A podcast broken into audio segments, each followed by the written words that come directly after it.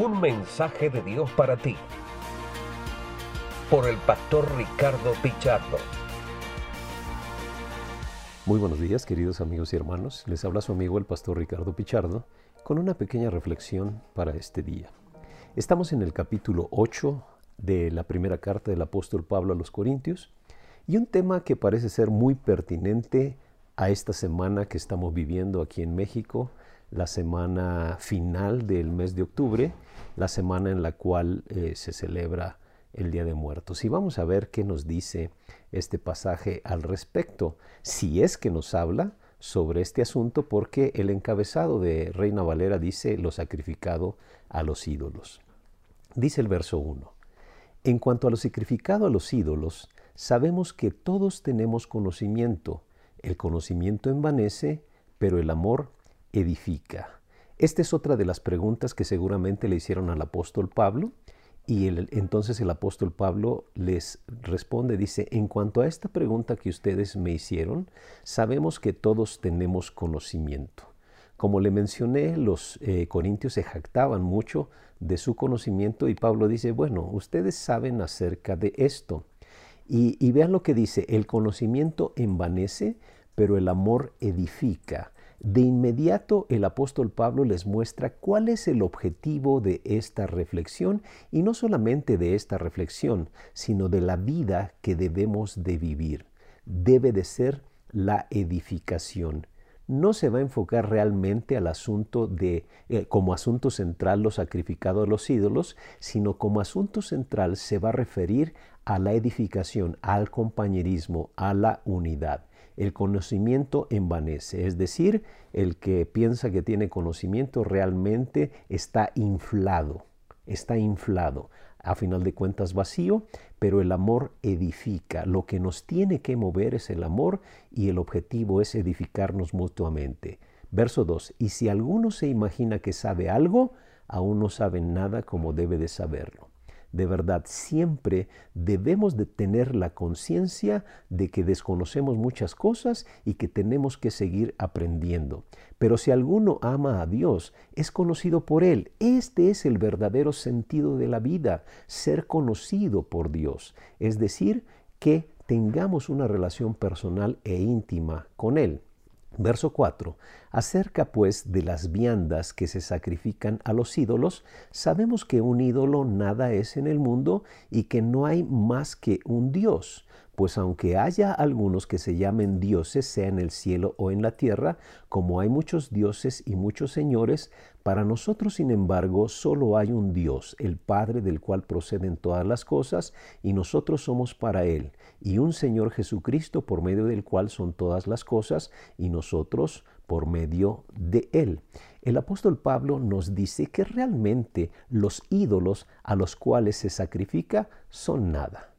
Y esta era la postura de la gente, vamos a llamarla así como lo mencionamos con anterioridad, libertina. Ellos decían, yo tengo libertad en Cristo. Esos ídolos no son nada, absolutamente nada, y estaban en lo cierto. Y por eso ellos decían entonces, no importa si comemos de lo que se sacrifica a ellos, porque esos ídolos no son nada, no tiene absolutamente nada que ver. Y Pablo dice, en cierto sentido, tienen razón, pero vea lo que dice el verso 7. Pero no en todos hay este conocimiento, porque algunos, habituados hasta aquí a los ídolos, comen como sacrificado a ídolos y su conciencia siendo débil se contamina. Usted recuerda que había otro partido u otro extremo donde Pablo los llama los débiles en la fe, que decía, eh, ellos decían, es que si hacemos esto, pues esto está mal. Los extremistas, los liberales decían, no, pues Dios nos ha dado la libertad en Jesucristo y podemos hacer lo que quiera. Y caían en extremos. Y el otro extremo era que es que casi no podemos hacer nada e incluso llegaban al punto ascetista. Verso 8. Si bien la vianda no nos hace más aceptos ante Dios, pues ni porque comamos seremos más, ni porque no comamos seremos menos. Y Pablo reflexiona, tienen toda la razón. O sea, si ustedes comen, no hay problema. Si no comen, no hay problema. Si comen, no son más. Si no comen, no son menos. Pero el verso 8 empieza a mostrarnos la clave de lo que mencionó desde el versículo 1. Verso 9, perdón. Pero mirad que esta libertad vuestra no venga a ser tropiezo para los débiles. Es decir, que lo que ustedes consideren libertad en su vida para hacer lo que ustedes quieran, no debe de llevarlos a poner tropiezo en las personas que sí piensan que es un problema para ellos. Porque si alguno te ve a ti, verso 10, que tienes conocimiento, sentado a la mesa en un lugar de ídolos, la conciencia de aquel que es débil no será estimulada a comer de lo sacrificado a los, ídolos, y por el conocimiento tuyo se perderá el hermano débil por quien Cristo murió. De esta manera, pues, pecando contra los hermanos e hiriendo su débil conciencia, contra Cristo pecáis.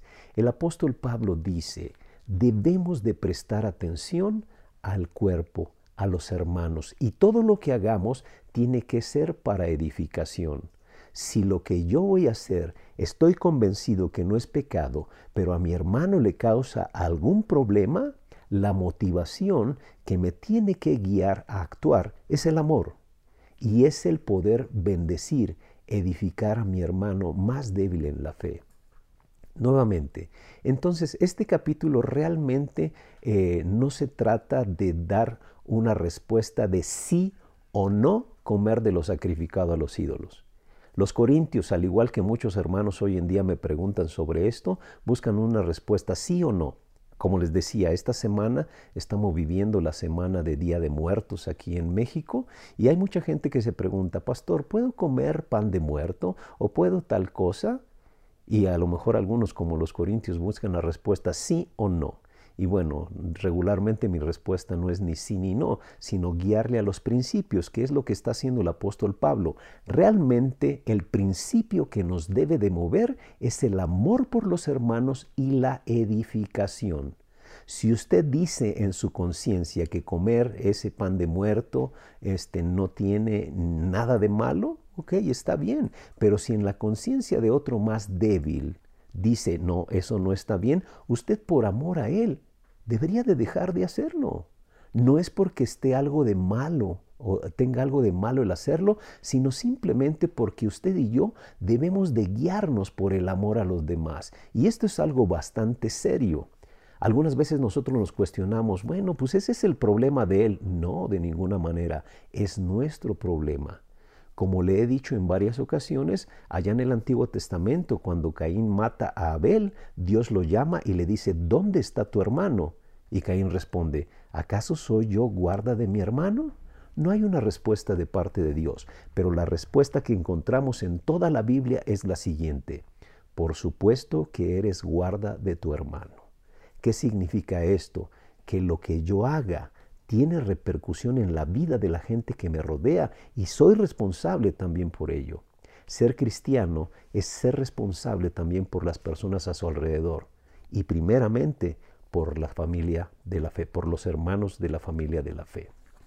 En el capítulo 10, en unos dos días, vamos a ver que sí, efectivamente, Pablo dice, eso que es sacrificado a los ídolos es sacrificado a los demonios. Y es un asunto serio. Pero el asunto central que quiere manejar Pablo es el asunto de la edificación, el asunto del amor entre los hermanos. Si hay algo que usted está practicando, pero que se puede convertir en tropiezo para otros, por amor y por edificación, usted debería de dejar de hacerlo.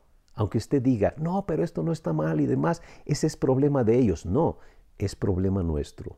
Somos parte de un cuerpo y somos responsables los unos de los otros. Y me encanta cómo termina Pablo este capítulo. Por lo cual, verso 13, por lo cual, si la comida le es a mi hermano ocasión de caer, no comeré carne jamás para no poner tropiezo a mi hermano. Y vea, no está hablando únicamente de lo sacrificado a los ídolos, porque la carne que se vendía en las carnicerías regularmente era de lo que sobraba de los sacrificios en algunos de los templos. Como era mucha la carne, no acababan de comérsela, no era toda este, quemada para sacrificio a los ídolos, entonces alguna de ellas se iba a la carnicería. Y Pablo dice, bueno, si a mi hermano le es ocasión de caer lo que yo coma, no voy a comer carne jamás. Y vea, esta es una decisión bastante radical, pero lo que lo mueve es el amor. Realmente el tema central de la pregunta que le hacen a, Pablo sobre lo sacrificado a los ídolos, Pablo le da un giro y dice, realmente es un asunto de amor y es un asunto de edificación. Como le dije, en el capítulo 10 va a tocar un poquito nuevamente este tema y sí dice abiertamente que lo sacrificado a los ídolos es sacrificado a los demonios. Por eso usted debe de tener cuidado. Pero lo primero que le debe de mover es el amor por los hermanos. Es el amor por los hermanos. Los libertinos decían podemos comer lo que quiera. El otro extremo decía no, no, no, esto es pecado. Y Pablo dice, debe de moverles el amor por los hermanos. El amor por los hermanos les tiene que guiar a comer o a dejar de comer, porque todo lo que hagamos tiene que ser para edificación. Y por eso concluye, si la comida le es a mi hermano ocasión de caer, no comeré carne jamás, para no poner tropiezo a mi hermano. El amor es lo que tiene que guiarnos en nuestras relaciones. El amor es lo que tiene que guiar su vida para no ser tropiezo, sino para ser de edificación. Que Dios le bendiga y tenga un excelente día. Este ha sido un mensaje de Dios para ti por el pastor Ricardo Pichardo.